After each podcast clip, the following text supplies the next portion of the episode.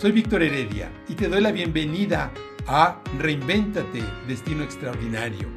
Este es un espacio que busca inspirarnos a reinventarnos, sí, a crear la mejor versión de nosotros mismos a partir de lo mejor de nosotros mismos.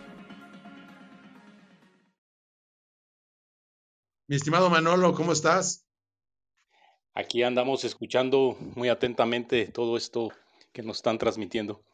¿Cuál sería la fórmula para estructurar tus preguntas? O sea, tienes la idea, pero no la puedes, eh, no la estructuras correctamente, entonces puede ser una pregunta tonta, que por ahí en algún seminario o curso alguien decía, la pregunta más tonta es la que no se hace, ¿no? Entonces, pero ¿cuál sería la fórmula para estructurar o, o tips que nos ayuden a estructurar las preguntas ya teniendo la idea que quieres transmitir?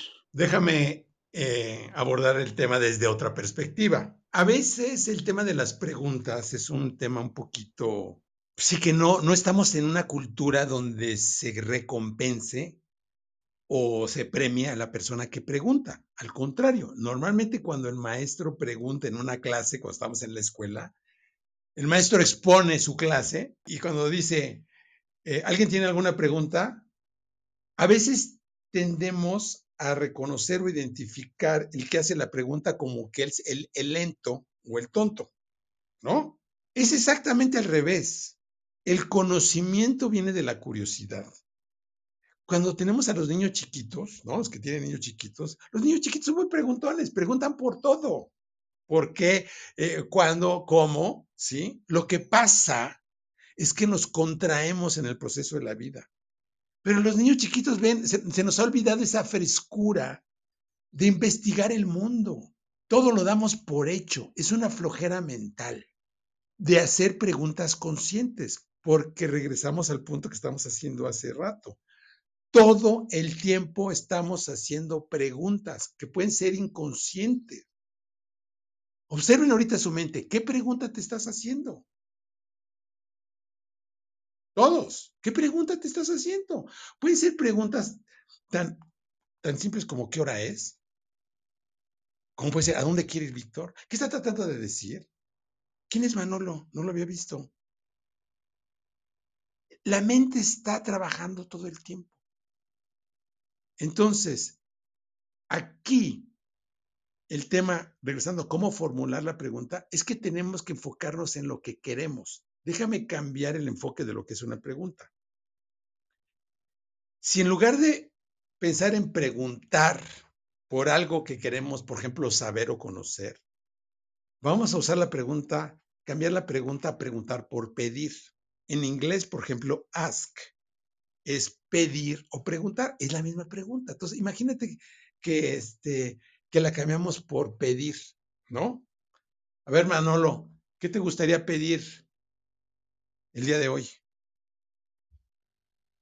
Eh, pues que me llegara eh, tres negocios este día. Buenísimo, ya. nos enfocamos en lo que quieres.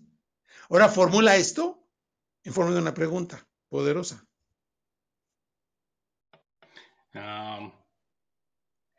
¿Qué tengo que hacer para conseguir tres negocios este día? Ok, buenísimo. Vamos a empoderar esa pregunta. ¿Qué tengo? ¡Oh! ¿No se siente como que carga, no? Como que vas a levantar 200 kilos. ¿Qué tengo que hacer? Aparte tienes, tienes a fuerzas y además hacer, ¿no? Como que son dos. Entonces, dos, del resultado. Aquí es donde viene, aquí, y regresando a lo que se comentaba Gaby, tenemos que empezar a estructurar, aprender a estructurar y aprender a encontrar el camino más fácil. Es como la gente que dice, ¿cómo le hago para conseguir un trabajo para ganar más dinero? ¿No? Pues mejor vete directo. ¿Cómo le hago para, para generar más dinero? Sin trabajar. Eso es buenísimo, ¿no?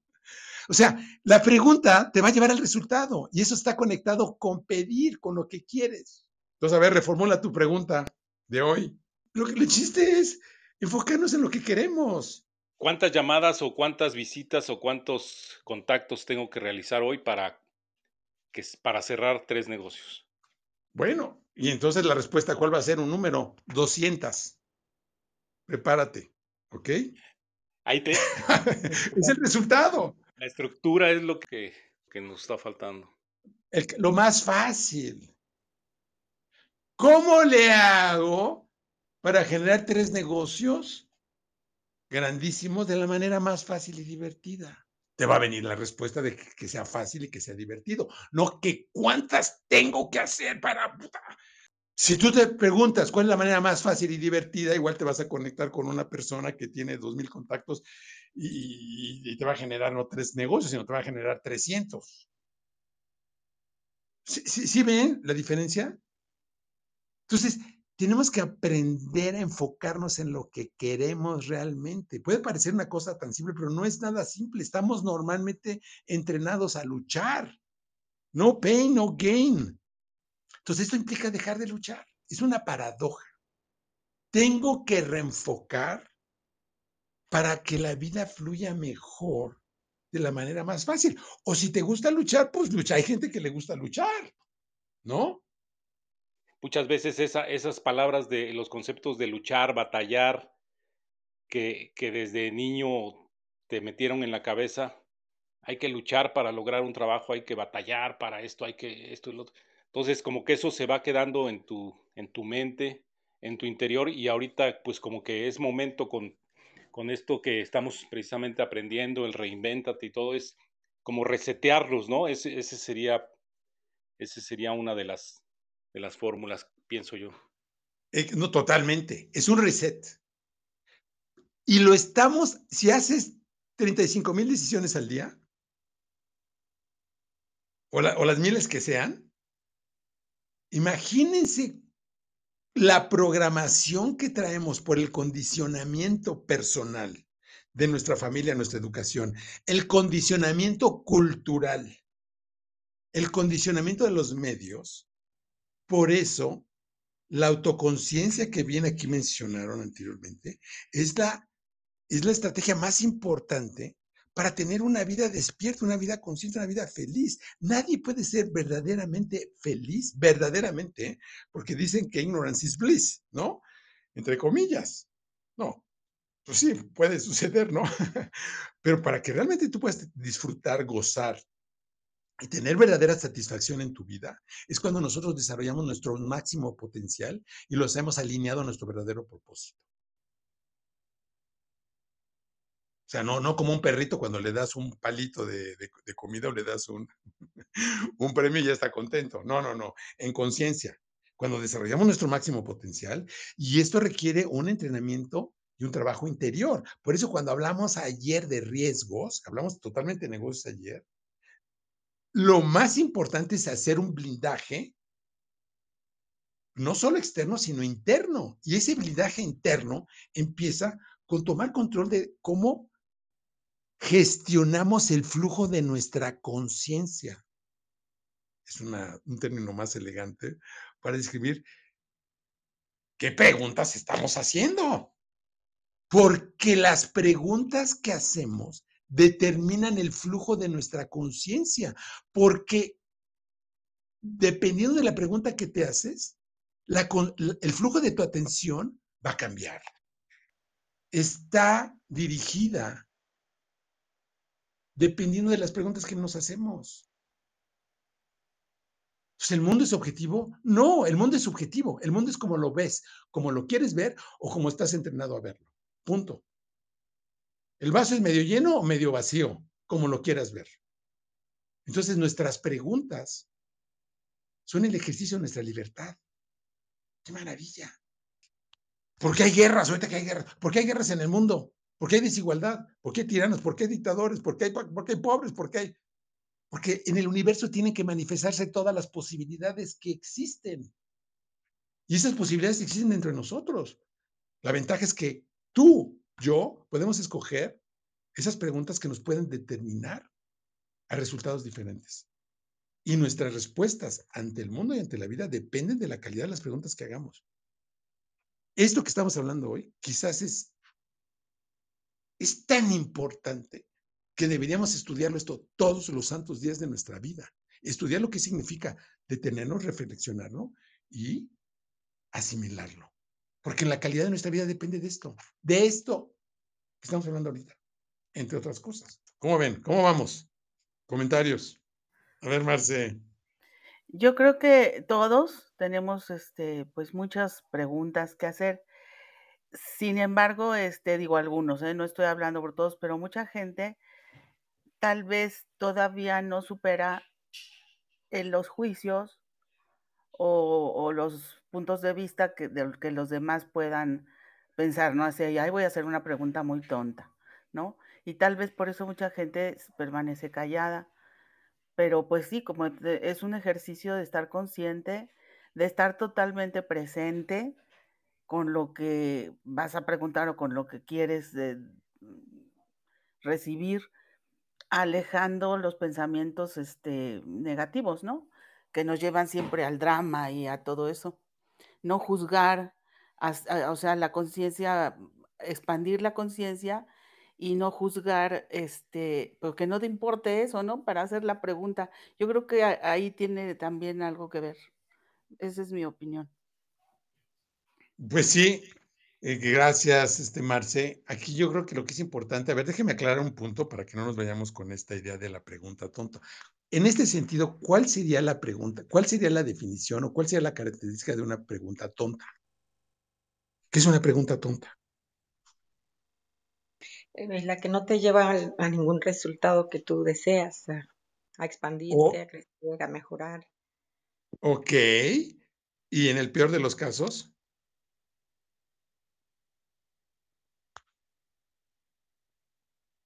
que me lleve en la dirección opuesta. O sea, no solo no me lleva al lugar, porque hay de esas, ¿eh? O sea, hay las preguntas que me lleven en la dirección en la que yo quiero ir. Hay preguntas en las que me dejan igual y hay preguntas que me llevan en la dirección opuesta. Voy a poner un ejemplo de una, de una pregunta tonta. Tomas una decisión incorrecta y cometes un error, que puede ser algo muy práctico. Vamos a poner un ejemplo. Este, estás tú en un, en un trabajo administrativo y haces una transferencia a la cuenta incorrecta. ¿Cuál sería una pregunta tonta? ¿Por qué a mí siempre me pasa esto? Es una pregunta tonta. ¿Por qué? En primer lugar, porque no soluciona nada.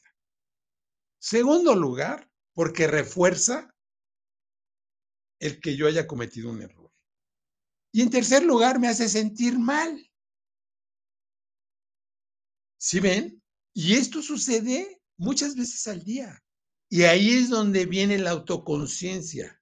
Es donde tengo que hacerme la pregunta, la autoconciencia. Tengo que hacer una pregunta. A ver, ¿qué me estoy preguntando? ¿Sí? Y entonces ahí es donde nosotros tenemos que aprender a conectar con nuestra multidimensionalidad. O sea, la conciencia de la conciencia de la conciencia, porque nosotros tenemos varias capas, ¿eh? Es como ahorita. Estás aquí, pues algunos sí, algunos no. si estás aquí, ¿cómo sabes que estás aquí? ¿Quién se da cuenta que estás aquí? Y después, ¿quién se da cuenta que te estás dando cuenta de que estás aquí? Y después, ¿quién se da cuenta que te estás dando cuenta que te estás dando cuenta de que estás aquí? O sea, hay varios, hay varios niveles. Entonces, la pregunta que nos ayuda a tomar conciencia es la pregunta que nos hagan de cuenta que nos ayuda a subir a un nivel más amplio para decir, a ver, espérate, date cuenta. Y tenemos que, empezar a conectarnos con esa conciencia más amplia de nosotros, que se dé cuenta, que se da cuenta de las preguntas que te estás haciendo. Eso es donde tiene que ser un alto, pregunta poderosa. A ver, a ver, momentito. A ver, ¿qué me estoy preguntando? No, pues esa pregunta no es la correcta. Mejor cambio la pregunta. ¿Cuál es una pregunta? Y ahí es donde necesitamos, necesitamos tener una caja de herramientas. Necesitamos tener unas 10 preguntitas que me rescaten. Pregunta poderosa que a veces nos puede rescatar. ¿Cómo sí se puede? A veces, no, este negocio, no, esto que no. No, ¿cómo sí se puede? Estás en una discusión. ¿Cómo sí podemos llegar a un acuerdo? ¿Cómo sí? El cómo sí se puede es poderosísimo. Hay que tenerlo en la caja de herramientas. ¿Sí? ¿Por qué? Pues porque a veces está uno ofuscado, no pues tienes que tener tu listadito. tu acordeón, como en la escuela, tienes que sacar tu acordeón, ¿no? ¿Cuál es la mejor solución ante esta situación? ¿Cómo convierto esto en un aprendizaje? ¿Cómo convierto esto en una oportunidad? ¿Cuál es la oportunidad que no estoy pudiendo ver en este instante? Y entonces, en la pregunta tonta, entonces, la pregunta tonta, o sea, todos estamos haciendo preguntas. Nada más que las preguntas nos están llevando a resultados diferentes. Esa es la diferencia.